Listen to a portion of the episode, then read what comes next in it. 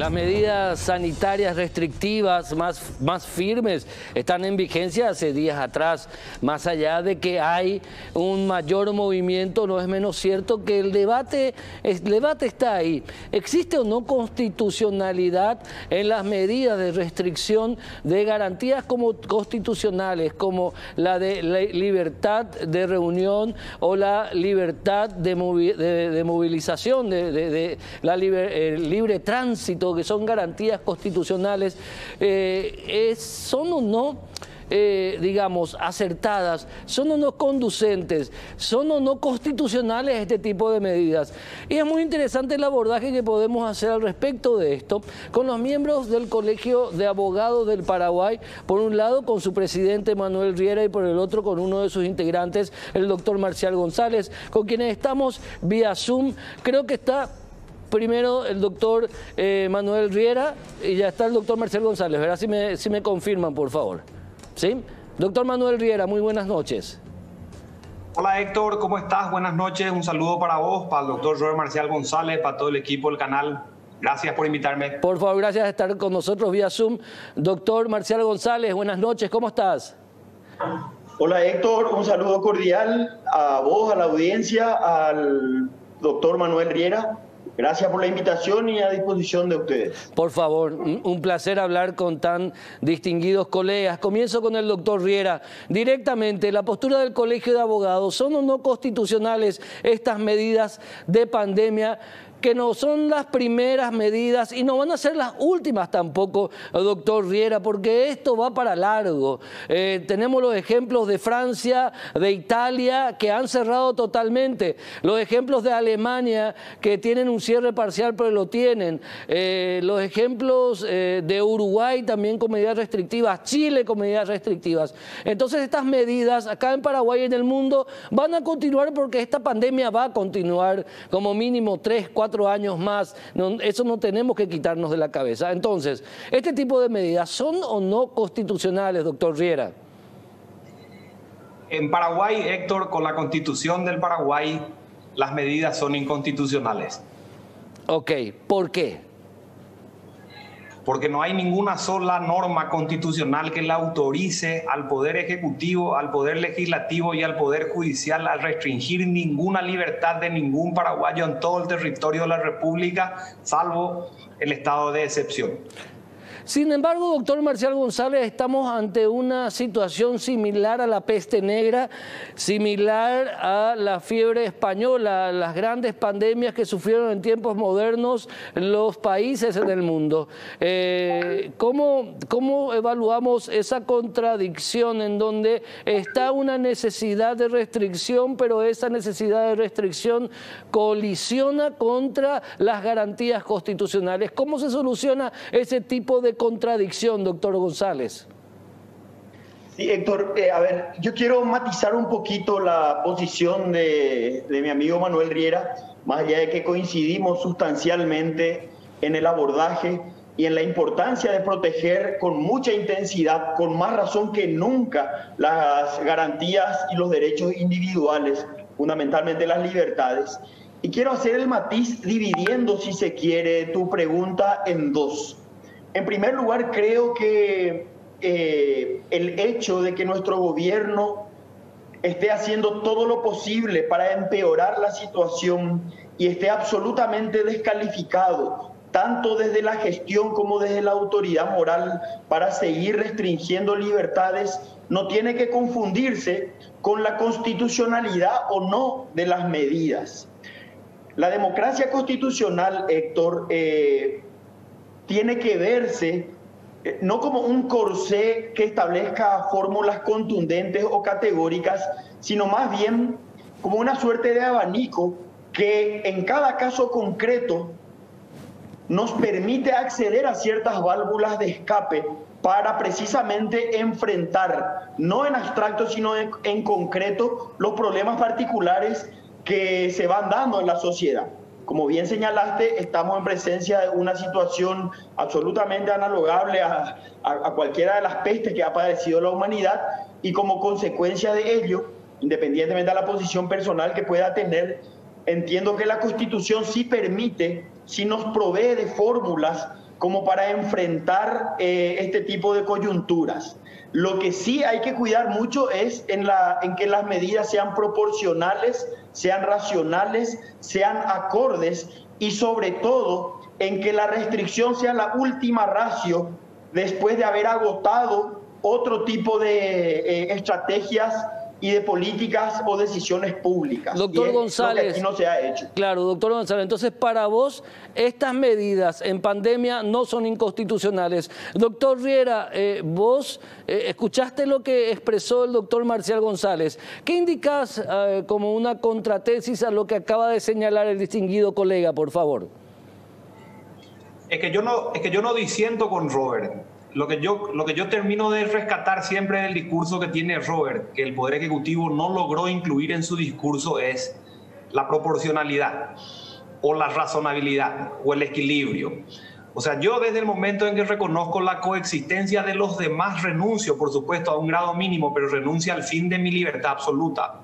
Y yo no estoy proponiendo desde el punto de vista de señalar como inconstitucional una restricción que la gente tenga libertad absoluta. Lo que estoy diciendo es que las restricciones son las absolutas o son los extremos que no miden proporcionalmente otros valores como la libertad. Entonces yo creo que lo que dice Robert es fundamental porque él hace de esa idea de tensión o de coexistencia de valores de igual rango constitucional una proporción de casos concretos en la situación extraordinaria que vive el país hoy.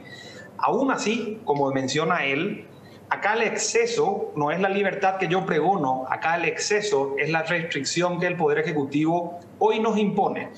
Entonces, si el Ejecutivo lograra hacer lo que dice el profesor este, González nosotros podríamos perfectamente, pero perfectamente aceptar una cuota de libertad en aras de la sanidad o de la salud de los demás. Pero eso todavía no está presente, Héctor. Entonces, ese trabajo por racionalizar o razonabilizar o proporcionar o encontrar un equilibrio entre valores es todavía tarea pendiente en la autoridad, en el Ejecutivo. ¿Qué sostiene al respecto, doctor González? Interesante, interesantísimo este debate. ¿Qué indicas al respecto de lo que dijo el doctor Riera, por favor? Y es que es tal cual como menciona Manuel, eh, porque aquí el problema principal no pasa tanto por hacer la evaluación en abstracto respecto a la constitucionalidad de las medidas. Aquí lo que tenemos que hacer los ciudadanos, y creo que se está dando en muchísimos niveles, eh, desde la sociedad civil organizada, desde el sector productivo, desde la clase trabajadora, es impugnar las decisiones absolutamente irracionales, absolutamente delirantes que pretenden imponernos a toda la sociedad en su conjunto, a, a quienes nos están exigiendo sacrificios absolutamente desproporcionales con el agravante de que en términos prácticos, en términos de gestión política, en términos de decisiones públicas, no se ha dado una sola muestra que permita, como bien señaló Manuel, que permita que los ciudadanos eh, aceptemos medianamente transigir en nuestras libertades. Aquí nos están encerrando para eh, justificar y legitimar entuertos de todo tipo, para que la gente siga padeciendo y siga soportando la consecuencia de la crisis. Y es eso lo que a mi criterio, Héctor, tenemos que cuestionar y tenemos que evidenciar, sin descartar, por supuesto, la enorme riqueza del debate constitucional que, como tiene márgenes elásticos y admite la coexistencia de cosmovisiones diferentes, eh, podamos nosotros realizar como ejercicio. Pero en el caso concreto, lo que está pasando es inaceptable. Sin embargo, doctor González, con el respeto enorme que te tengo a vos, con el respeto enorme que le tengo al doctor Riera, y ustedes saben bien que le tengo un respeto personal y académico.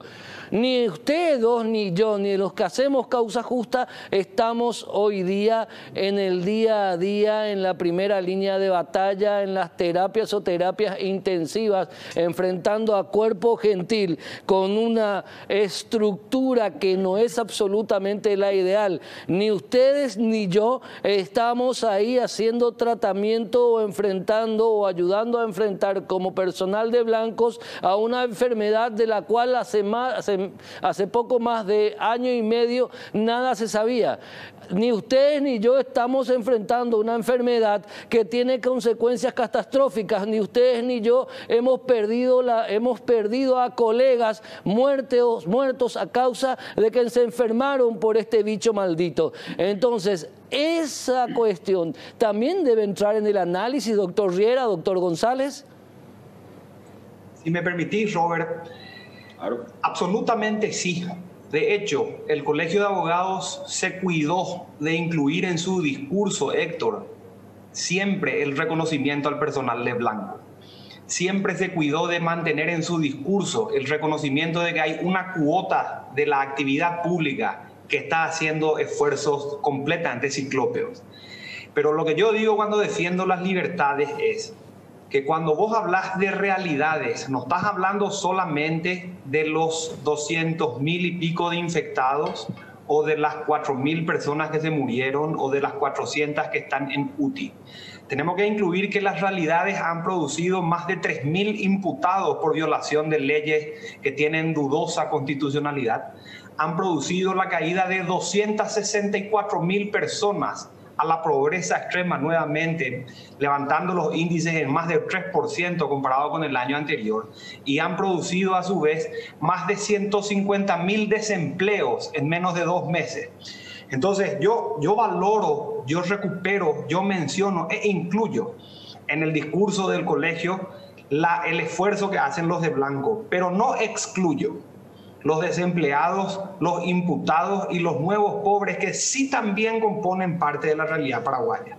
Entonces, cuando el extremo del cuidado de la salud prohíbe a la gente transitar y trabajar para conseguir el medio que justamente le permite pagar su salud, la desproporcionalidad de la que hablaba Robert termina generando el efecto no deseado, que es exactamente el mismo, destruir la economía y la salud de la gente. Entonces yo no me manejo con los extremos, soy partidario del discurso equilibrado y eso creo este, que es un poquitito parte de lo que debe sopesar el Ejecutivo porque es administrador de toda la realidad, no solamente la de la salud, toda, 100%. Y eso yo creo que es algo que tiene que incluirse en el discurso público también, ¿verdad? Doctor González, por favor. Sí, no, y quiero agregar simplemente, Héctor, en primer lugar, que tanto la posición del Colegio de Abogados como la posición personal mía, y estoy seguro también la, de, la del doctor Manuel Riera, eh, está absolutamente del lado del personal sanitario, del personal de blanco en este momento. Estamos del lado de ellos. Son la prioridad absoluta. Tenemos que blindarles, protegerles, cuidarles y darle todos los insumos para que puedan hacer su trabajo con eficacia y con dignidad pero son, y, el discurso de protección de las libertades no se opone a, la protección del trabajo del personal sanitario o de los llamados derechos sociales, Héctor. Justamente eh, este falso conflicto, este falso dilema teórico, intelectual que hoy estamos enfrentando, es producto de la ineficacia del gobierno, es producto de la mala gestión está absolutamente demostrado en países que han manejado la misma crisis que nosotros, pero con mayor criterio, con mayor razonabilidad y sobre todo con mayor honestidad, hay que decirlo, que eh, el impacto negativo se ha visto mucho más contenido, precisamente porque se fueron cuidando todos los aspectos. Y acá está demostrado, Héctor, que eh, la, digamos que prodigar las libertades para que las personas puedan seguir trabajando, no ya solamente para tener una vida digna, sino para sobrevivir, no se opone al cuidado extremo de las medidas sanitarias, sino que todo lo contrario. Se ha demostrado en los centros comerciales, en los restaurantes, en todos aquellos, aquellos lugares que han implementado las medidas eh, sanitarias que los contagios se han mantenido contenidos. Acá el brote está dado en la informalidad, el brote está dado en aquellos que eh, eh, justamente no respetando la vida en comunidad siguen reuniéndose clandestinamente para, para, para diversiones que son evitables. Así es que la represión del gobierno debería centrarse en esos pequeños nichos que son localizables y no cortarnos la mano a todos por las dudas. Aquí hay que identificar al delincuente, al transgresor, al ladrón, si queréis, y cortarle la mano a ellos, pero no que paguemos justo por pecadores, porque la catástrofe no solamente va a ser igual, sino que va a ser peor de la manera en la que hoy se está trabajando. Perfecto, pero Francia, que es la cuna de la revolución, allá por el 1700 y tanto, en Francia, hoy día prácticamente tiene un estado de sitio. Eso por un lado. Italia, cuna del derecho romano, a quien tanto estudiamos, ustedes mucho más que yo, obviamente, que saben muchísimo más que yo, está también con restricciones durísimas. Los Estados Unidos tiene restricciones parciales. Miami tuvo que clausurarse porque los jóvenes se fueron con todo en la primera semana de la primavera de ellos, el otoño de nosotros, a festejar el break de la primavera. Eh, y los Estados Unidos tienen una de las democracias más fuertes del mundo. Por otro lado, tenemos a, tenemos a médicos que de manera particular, grandes referentes o de manera gremial, a través de las redes sociales, prácticamente le dijeron al presidente Mario Abdo Benítez, con o sin constitución necesitamos fase cero. ¿Qué hacemos ante esas realidades también, distinguidos colegas? Doctor Riera, primero, por favor. Bueno, volvería a insistir en la cuestión del equilibrio, Héctor. O sea, si yo soy una persona que puedo guardar a la distancia de, de, la que trabaja conmigo, si yo y el que trabaja conmigo usamos los tapabocas, si yo y el que trabaja conmigo me lavo las manos, me pongo los alcoholes, yo estoy reduciendo, como se dijo desde el día uno, la cuestión del contagio a cero. Si yo hago lo que nos dijo Guillermo Sequera, el gran visionario especializado en esto desde la vigilancia, que hagamos aquello, yo estoy reduciendo el contagio a cero. Si yo estoy sano hoy y me cuido como potencial enfermo, yo estoy trabajando responsablemente. Yo no digo que Francia no haya sido la cuna de la democracia en su momento, pero hoy es uno de esos ejemplos que quizá no haya que copiar. Hoy quizás sea una de esas, de esas democracias que haya que evitar honestamente te lo digo, yo lo que creo es que nosotros tenemos hoy en Paraguay, con la población que tenemos, con la demografía que tenemos, en el nivel de ciudades que tenemos, en el nivel de densidad poblacional que tenemos, con las limitaciones de nuestro sistema de salud y democrático y de corrupción política, ojo, nosotros podemos seguir tomando decisiones que no afecten tanto la vida que, que queda fuera de la salud. Yo lo que creo es que hoy tenemos nosotros un montón de gente haciendo esfuerzos responsables por abrir en el marco de las recomendaciones sanitarias de los médicos la actividad comercial también. Y eso hay que potenciar. Hay que castigar el informal, no el formal, porque cada persona que trabaja es una persona que aporta al IPS, que es la salud del Estado. Cada persona que trabaja y emprende es otra persona que se contrata, que no forma parte de la carga público salarial del Estado.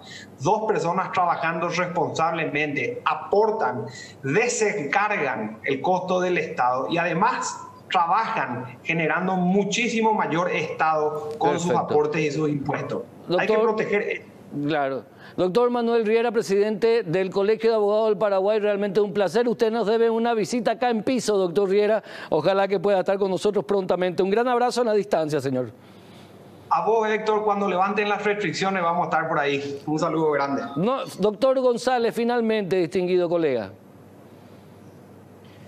simplemente para ratificar todo lo que Manuel expresó y y, quiero señalar algo, Héctor. Eh, en primer lugar, como bien dice Manuel, hay países que han, han, hecho mejor los deberes que estos ejemplos que pusiste.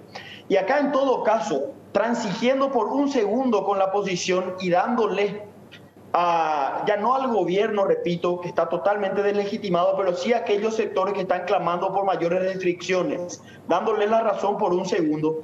En todo caso, es fundamental que el gobierno empiece a mostrar algunas señales de ir en una dirección distinta, cosa que no ha hecho a lo largo de los últimos 12 meses, que han tenido todo el tiempo la disciplina y la obediencia de una sociedad que intentó acomodarse. Entonces, mientras nos citan esas señales de parte del gobierno, es muy difícil seguir sosteniendo o solicitando esfuerzos desmedidos, porque ya hay una situación absolutamente insostenible, Héctor. y en ese sentido, es importante mostrar las pequeñas señales. ¿Se están invirtiendo o no en hospitales? ¿Se están, aportando, ¿Se están generando créditos o no para que las microempresas o las empresas en general puedan subsistir?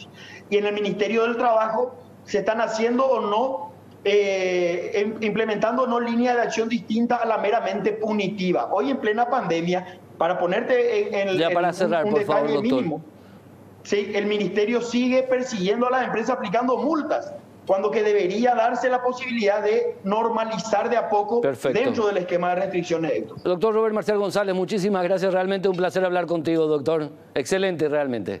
Gracias. A ustedes, un saludo. Un saludo a ambos, el agradecimiento. Vamos a la, pausa. Este tema obviamente es para seguir debatiendo y debatiendo y debatiendo. En el próximo programa de Causa Justa vamos a tenerle a los médicos acá, que responden un poco a esta postura. Vamos a tenerle a médicos acá, vamos a hablar con ellos. A la vuelta del corte, una super operación investigativa que se está realizando en el este del país. Hasta ahora, 11 detenidos, pero habrían más detenidos incluso porque hay un esquema que se estaba aprovechando de debilidades en el control aduanero. Muy interesante este caso. Por cierto, a la vuelta del corte, este tema, brevemente.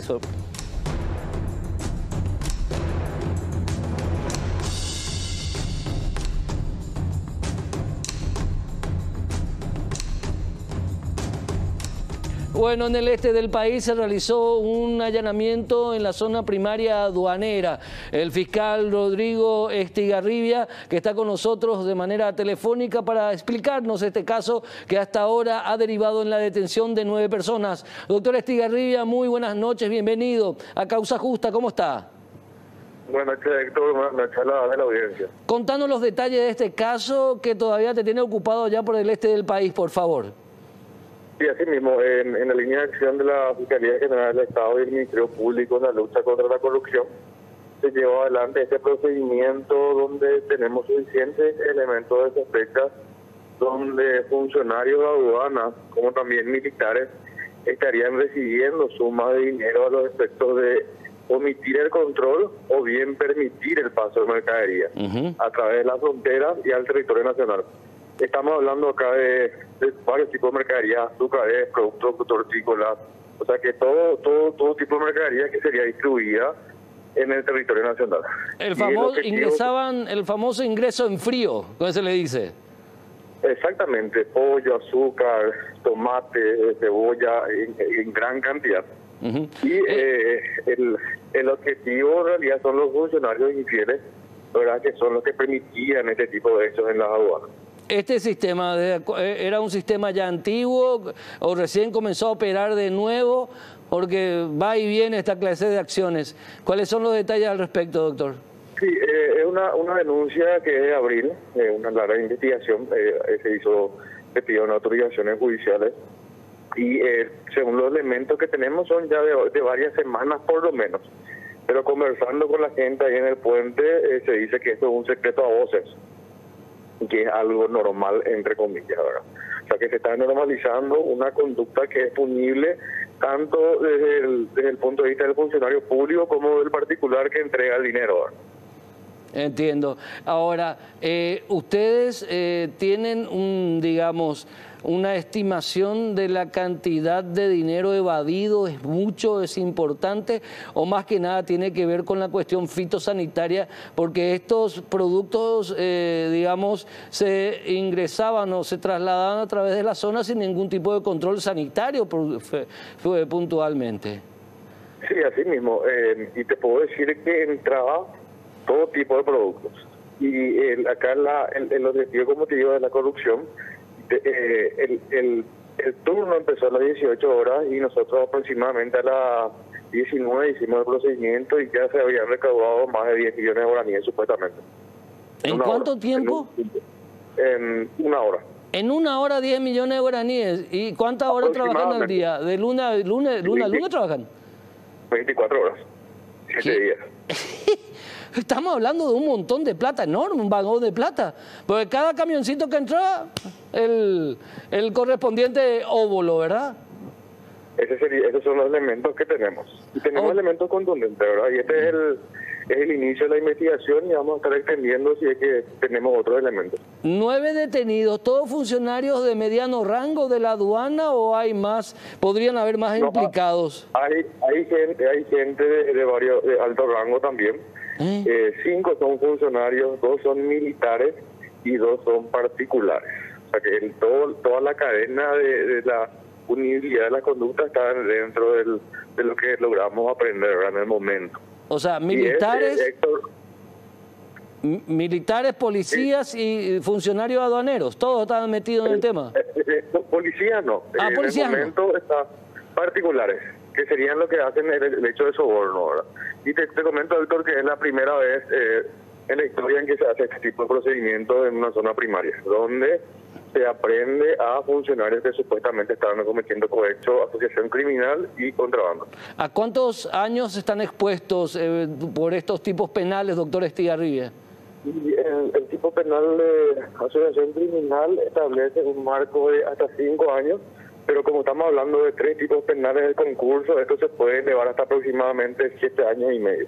Perfecto. Doctor Rodrigo Estigarribia, no solamente funcionarios de mediano rango, ¿ustedes creen, la Fiscalía tiene sospechas de que hay los que permitían el juego? Porque estos no tenían capacidad de decisión, son de mediano rango, están los de arriba. ¿Vos crees que el dinero iba para arriba también hasta cierta zona, eh, digamos, en la estructura aduanera?